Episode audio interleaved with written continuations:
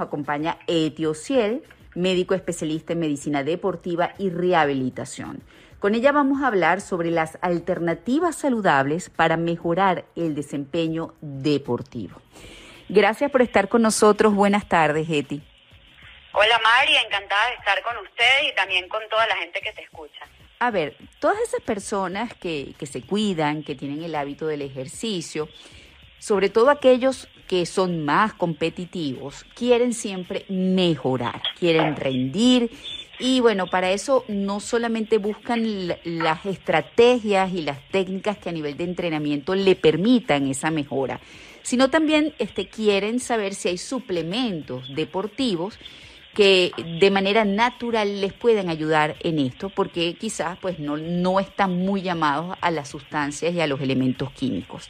¿Qué recomendaciones nos puedes dar tú que entrenas tanto, pero que además eres médico deportivo y esa es tu especialidad? Ok, fíjate, primero felicitarlos porque a los que ya están entrenando son triunfadores y conquistan el mundo cada mañana o cada tarde cuando van a entrenar.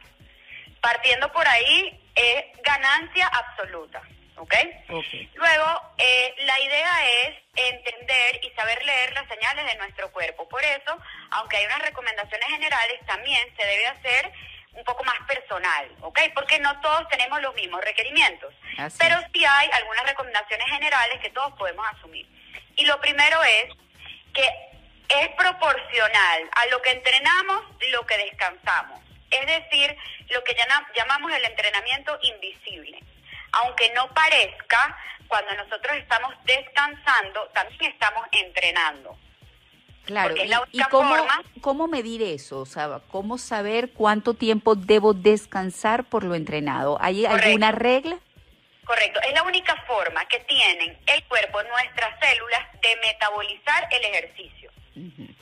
Entonces, si mi ejercicio es intenso, mi descanso debe ser intenso.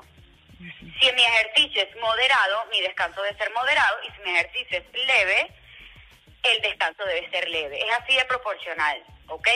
Se recomienda que para entrenar, o sea, para personas que entrenan de forma intensa, debe haber por lo menos a la semana un día de descanso absoluto. A lo que yo me refiero es descanso deportivo, tomando en cuenta que nosotros no somos atletas de alto rendimiento que solo entrenamos. Porque nosotros, además de entrenar, también trabajamos y también tenemos otro tipo de actividad durante el día. Entonces debe haber 24 horas de no ejercicio en el que tú vas a salir y vas a trabajar o vas a salir y vas a, y vas a interactuar con la sociedad en general, pero no vas a entrenar. Ok. Ok. Entonces, la, aparte de, eh, obviamente, de calcular, eh, digamos que el, el, el espacio que hay de entrenamiento a entrenamiento entre los días.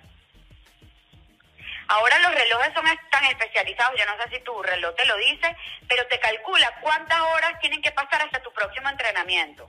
Bueno, lo debe decir, pero como yo lo manejo tampoco, no estoy pendiente de eso y tengo que aprender.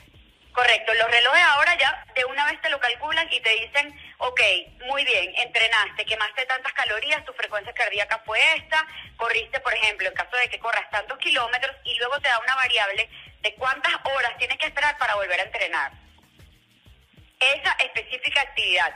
Porque hay gente, por ejemplo yo, que en un mismo día hace doble tanda, pero de ejercicios distintos. O sea, por ejemplo, yo corro en la mañana y en la tarde, cuando llego a mi casa, hago el set de pesas. O sea, de, entrenamiento muscular resistido. Claro. Entonces ahí hay un break suficientemente largo de por lo menos ocho horas en el que el cuerpo, el cuerpo entendió, metabolizó el trote y luego está preparado para el entrenamiento de pesas. Muy bien. Ahora, eh, vamos a hablar de cómo mejorar el rendimiento aparte de esas estrategias que estás mencionando. ¿Qué debo hacer? ¿Cómo me debo suplementar? ¿Y quiénes deberían suplementarse? Porque quizás no todos tienen esa necesidad. Aquellos que quizás entrenan de manera leve, pues no tengan que valerse de este tipo de, de elementos o suplementos. Correcto. Acuérdate que, por ejemplo, las porciones de proteínas, de carbohidratos en general, se calculan específicamente dependiendo del peso de la persona y de su gasto calórico, ¿ok? Pero en líneas generales, en cuanto a suplementos, lo que me preguntas, es verdad que en el mercado hay muchas opciones de suplementos proteicos, sobre todo proteicos, que pueden tener algo de carbohidratos, que suplementan, por, de ahí viene la palabra, eh, lo que es las proteínas y carbohidratos eh, que, están en, la naturaleza, ¿ok? O sea, las proteínas de origen animal y los carbohidratos eh, de origen vegetal, ¿ok? y esto es una forma rápida de ingerirlos, sea, es para la gente que no tiene tiempo de cocinar, que no tiene tiempo, que, va, por ejemplo, al gimnasio al terminar la tarde y se lleva un bolso y dentro del bolso se lleva una porción de este suplemento proteico eh, para mezclarlo con agua y tomárselo y no tener que cargar tantas cosas o a lo mejor no le da chance ir a su casa a buscarlo. Pero la primera premisa importante de entender aquí es que las, que, eh, que las proteínas de origen animal son la mejor fuente de suplemento. Ok. Okay. Si tú no tienes tiempo y durante la semana lo quieres hacer con los, los polvitos, o sea, en forma de polvito diluido en agua, lo puedes hacer. Ahora, habría que calcular exactamente cuántas porciones tienes que consumir para llegar a, al nivel de, de lo que te da la proteína animal. ¿Me explico? Por un lado y por el otro lado, ¿cómo fue tu comida el resto del día? Correcto, tomando en cuenta que hay tres comidas y que hay dos meriendas y que eso, bueno, hay que también calcularlo de forma personal. Así es.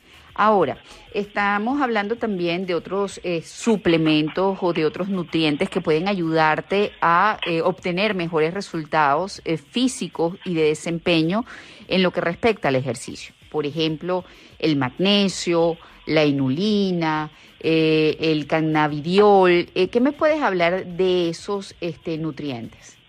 Mira, por ahí quiero empezar con el más importante de todos y es la luz solar.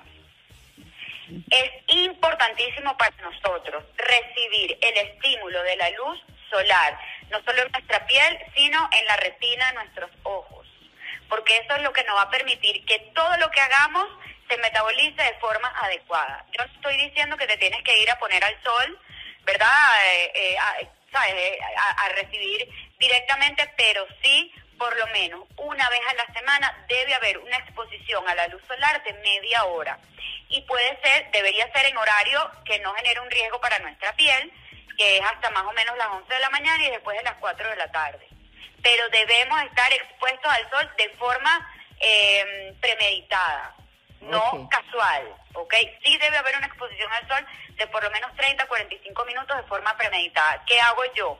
Por lo menos el, el sábado yo bajo a, eh, aquí en mi edificio, en una esquina donde pega el sol, bajo mis pesitas y hago la hora de fortalecimiento con pesas bajo el sol. Ok, y a una buena hora de manera que sea el sol que eh, realmente nos aporta beneficios. Correcto, correcto. Luego, con, la, con, con respecto a lo que me preguntaste del magnesio y los otros suplementos, si nosotros comemos de forma adecuada y las cantidades adecuadas, sobre todo vegetales crudos con la concha, con la concha, los que se puedan comer crudos, ¿ok? La verdad es que no, no necesitamos casi suplementos, excepto el magnesio, excepto el magnesio, que sí es muy, muy, muy importante, ¿ok? Y como el magnesio se vende en general con zinc y con, con calcio, se podría consumir, ¿ok? Esa, esa pastilla que ya trae los tres. Bueno, yo, yo agregaría tener este cuidado al momento de comprar el calcio, que aseguren, en, revisando la etiqueta, que es quelatado. Es importante. Que sí, correcto. Por eso, por eso, digamos que básico el magnesio y todo lo demás debería ser indicado por un médico, aunque eso es, es medicación, entre comillas, que se consigue en cualquier... Eh, en cualquier repisa de, farmacia abierto al público, sí debería haber, debería ser indicado por el médico, porque hay algunas variables de calcio y algunas variables de magnesio que son más eficientes que otras. Así es. Y otra cosa importante que quiero que me hables ya para cerrar es la cafeína. ¿Qué, ¿Qué tanto podemos valernos de la cafeína para, por ejemplo, tener energía y mejorar el rendimiento? Mira, la cafeína es un excelente suplemento. De hecho, está prescrita para atletas de moderada eh, o a intensa actividad. Si tú tomas café, te lo puedes tomar en forma de café y, por ejemplo, yo que no me gusta el café, que me cae muy mal, hay pastillitas de cafeína, ¿ok? Que tú las puedes dosificar y el día que lo necesites, un día que tengas muy largo, que necesites una ayuda, ¿ok? Eh, para mantenerte activa, puedes consumirla, obviamente siempre bajo prescripción médica. Mucho cuidado porque una sobredosis de cafeína también puede ser nociva para la salud. Sí, lo importante es que siempre busquemos hacer las cosas guiados por nuestro especialista de confianza Eh, específicamente yo recomiendo un médico deportivo como Eti para, de acuerdo a nuestra condición particular, pues tomar lo que necesitemos y bueno, hay cosas que realmente tampoco las necesitaremos. No todo aplica para todo el mundo como lo acaba de decir mi invitada. Eti, ¿nos puedes decir redes sociales, por favor? Sí, claro, con gusto. En todas partes es mi nombre y mi apellido, que se escribe E-T-H-Y-O-Z-I-E-L.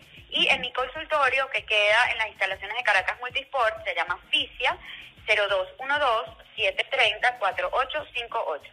Bueno, muchísimas gracias, Eti. Igualmente yo voy a colocar esta entrevista eh, para ustedes en mis redes sociales pronto, así que pendientes y allí podrán ver todos los datos de mi invitada.